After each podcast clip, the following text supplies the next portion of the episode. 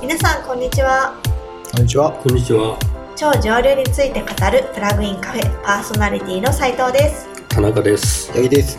この番組は2008年から2年間東京代々木上原にオープンしていたプラグインカフェのポッドキャスト版です超上流工程やその周辺領域の話題を気軽な会話を通じてお伝えしていきますはい、よろしくお願いします。はいよろしくお願いよろしくお願いします。はい、えー前回からのエピソード「システムって何?」とかいうところから、ホイホイヘンスというホイヘンス。ですね。失礼しました。はい。という人物が出てきましたが今日はその続きということで。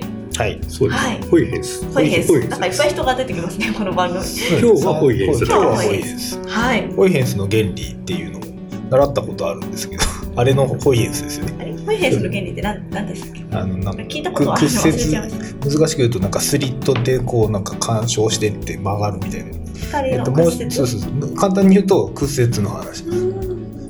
多分懐かしい蜃気楼とかも屈折だから多分関連するんじゃないかあな。ーうん。まあ高校のね、物理なんてもうはるか昔なんで忘れちゃいましたけどね。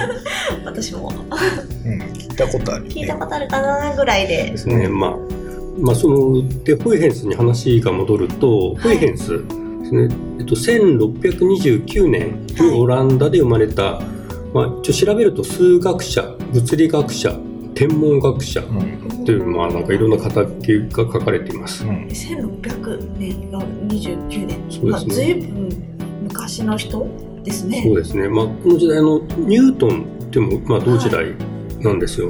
で、ニュートンよりも14歳年上ですね、ホイヘンスは。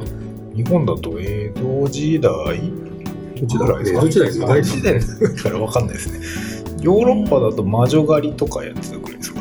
なんかその多分もともと宗教的なものの見方神秘的なものからはい。科学的なものに変わり始めた頃ですかね。科学革命とか起きた時代ですねきっと。そうですね。で、まあ、前のエピソードでも出てきたんですけども、まあ、そういったその神秘的なものの見方っていうのところから、はまあ、この時代に、まあ、体系化されたっていうのが、まあ、あの機械論的な、まあ、ものの見方。としてのいわゆる科学いはい。っていうものがこの時代に、えっとまあ、固まってきたというところですね。ホイホイまあ、時代背景は分かったんですけどホイヘンス。っホイヘンス。ホイヘンス。ホイヘンス。ていう方はどうその中で屈折の話話が。うん屈折を見て出てをは発明した。っていうわけではない。うなんですね。屈折とはあまり関係ないんですけども、はい。まあ、この機械論的なものの見方っていうものが体系化された時代ですね。でこの時代に実はホイヘンスがあのこのテーマでもあるあのシステム的なものの見方に関しての、まあ、重大な発見をしていた。んですね。そういう研究されてたんですかホイヘンス？いや特に研究してたわけじゃなくて偶然発見したんですよ。でそれもあのホイヘンスが20代の時に実はあのホイヘンス時計を作ってたんですね。時計ですか？時計で時計を作っていた時にたまたま発見したへということです。でそのホイヘンスの大発見からシステムとは何かっていう話ですよね。そうなんですね。で、まあ、ホイヘンスは、まあ、先ほど出てきたホイヘンスの原理で、まあ、有名なんですけども、実は時計の父とも呼ばれてるんですね。時計の父お計父さんなるほど。なるほど当時のヨーロッパは大体ん？とか大航海時代ですよね。そうですね。だからそういう時計が求められたみたいな感じですかね。そうですね。まあ、まあ海に出た時に、まあ、当時ってあの GPS とかなかったから、うんあの星の位置からまあ現在地を割り出すためにもあの正確な時刻っていうのをひ知る必要があったんですね。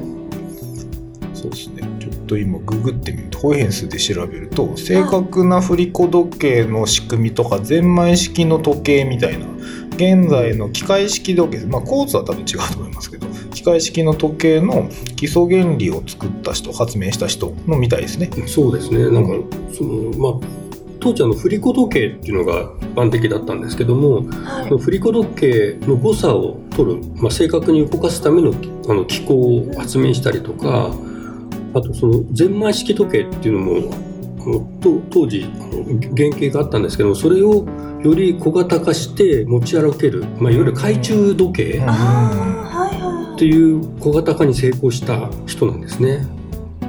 す数学者で物理学者っていうかなんか発明家みたいな感じですねそうですね。なんかまあ、確かに学者さんって感じしませんね。ね、それもね、20代のこと、そういうことを、まあ、作ってたわけで。で、そのホイヘンスが、あの正確な振り子時計を開発していた時に、父親に宛てた手紙っていうのがあって、で、次のように書いてあったんですよ。でちょっと読みますけど、はい。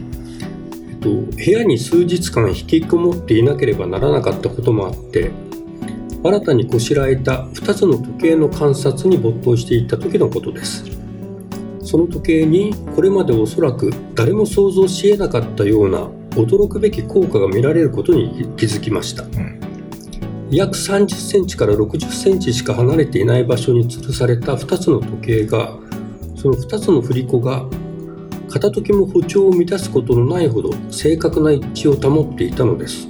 という記述があったんですね。おおあそれ見たことありますそう。です。ねあの私もなんか YouTube かなんかで見たんですけどなんかメトロノームを、はいえっと、10台とか100台とか並べてはい。で最初はそれぞれみんなバラバラに動かすんですよ。うん。でカチカチカチカチあのそれぞれバラバラに動いてるんですけどもそのうちだんだんあの全てのメトロノームが同じカシャカシャっていういわゆる歩調が揃ってくんですね。えなんか同期しちゃうやつですよね。そうですね。なんか。同期現象。なんか日本人の倉本先生が作った倉本モデルっていうはい。があってそれが現在のカオス理論の基礎になったっていうやつのやつですよね。なかなか難しい言葉出てきましたね。カオス理論とか倉本モデルとか、まあ、ちょっと難しい方向には脱線しないようにしたく。てですね。日は、今日はホイヘンス。そうです。なんで、えっ、と、ファ何回言うイヘンスの時計の話をはい。で、時計はそうですね。で要は先ほどの手紙、何をこのホイヘンスが書いたかというと、はい。要するに、柱時計が、あのなんか後ろの壁の板で繋がってたんですね。で、柱時計が接続されたことによって、各要素の足し算では語ることができない、まあ、新しい挙動を持ったものとして動いたということなんですよ。うんなんでそれぞれの柱時計の振り子がもう片方の柱時計の振り子に影響を及ぼし合ってでそれが一つ一つ一つの柱時計ではなくて二つの柱時計という、まあ、つまりシステムを形成していたということなんですね。ホイヘンスっていうのはここでシステムっていうものの、まあ、実は大きな発見をしていたということです。うん。まあ要するにシステムは要素の足し算じゃないですよねっていうこと。ですよね。そうですね。でまあ前回のあのエピソードにも出てきたんですけども、まあ、機械論的に各要素を足し算したものではないシステムっていうものですね。なのでシステムを理解するためには、まあ、繰り返しになりますけども単に構成要素を足しただけではダメだということですね。で構成する要素を作り出す、まあ、構造的な関係っていうものの定義が必要だということです。機械的な要素の輪ではないシステムを記述する、うんえーシステムを構成する要素の関係の定義が必要だということでしょうか？そうです。だんだん分かってきましたね。頑張りました。はい、頑張りました。はい、えーそれでシステムを構成する要素の関係の定義ってどうすればいいんでしょう？それが実はモデル化というものなんですね。あうんあらら。またなんか新しいワードが 出てきましたね、はい一個割ると一個出てきます。次回はモデル化ですかね。あであなるほどモデル化だんだんあのこの超上流工程のはい工学的な話題としての革新となってあのモデル化の話ちょっと近づいてきたんですけども、まあ、モデル化の話っていうのは遡ると、えっと、ナイル川の氾濫の話からまあ話そうかなというとナイル川のころです。判断またそうですねちょっとなんかあのすごい興味深い話なんですけどまたちょっと脱線しそうなので、あはい あの今日はこの辺りということで、はいえー次のエピソードはモデル化ということで、はいそうですね。はい勝手に決めましたが、はいわかりました。はい。では、えーそれではまた次回はい。はい、はい次は次回ではいありがとうございました、ありがとうございました。まとまれまとめられてしまいました。はい。はい。